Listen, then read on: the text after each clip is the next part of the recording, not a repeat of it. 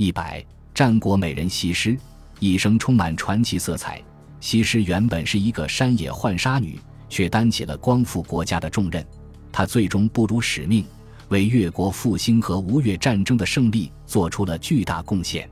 她的一生充满了传奇色彩。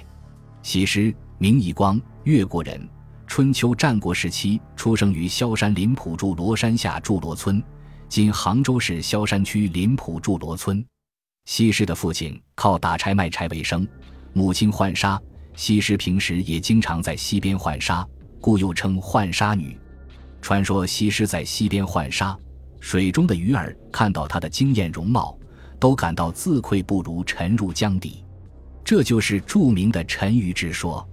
春秋末期，各诸侯国称雄，吴国和越国开战，却落得越军大败。越国国王勾践向吴国国王夫差乞降。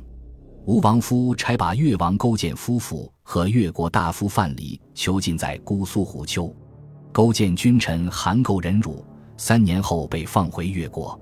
勾践回到越国后，立志复国，兵力虽逐渐强盛，但仍远远不敌吴国。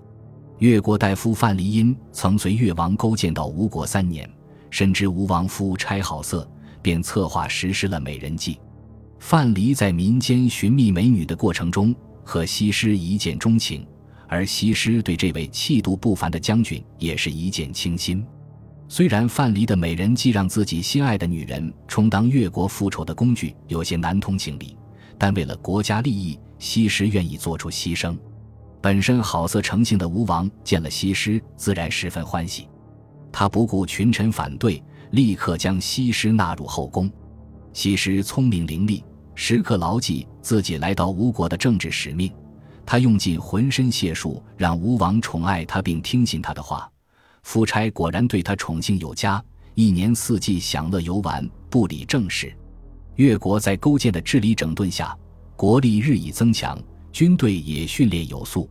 公元前四百八十二年夏初，越国伐吴，大获全胜。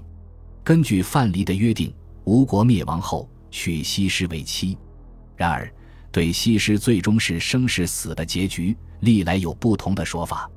一说西施沉海，传说勾践灭吴后，偷偷的叫人骗出西施，将石头绑在西施身上，而后沉入大海。二说西施隐居，据东汉元康的《越绝书》记载，吴王后西施复归范蠡，同范五湖而去。而明代胡应麟的《少室山房笔从》也有类似说法，认为吴国覆亡后，范蠡带着西施隐居起来，两人泛舟五湖，成了一对神仙眷侣。唐陆广微传的地方志《吴地记》中也记述有关范蠡与西施在越国破吴后破镜重圆、泛湖而去的说法。相传范蠡、西施曾寓居宜兴，今天的梨树就是他们当年居住过的地方。而江苏一些地方的诗荡桥、西施荡等名称也都与西施有关。三说西施落水，以初唐诗人宋之问浣纱，诗意朝海旧都，镜妆寻若耶，鸟惊人松梦，于陈为荷花为依据，认为吴王后西施回到故乡，在一次浣纱时不慎落水而死，但此说缺乏证据。四说西施被杀，传说吴王自刎而死时。无人把一腔怒火都发泄在西施身上，用锦缎将她层层裹住，沉在扬子江心。据《东坡异物志》记载，扬子江有美人鱼，又称西施鱼。一日硕异其色，肉细味美，妇人食之可增媚态。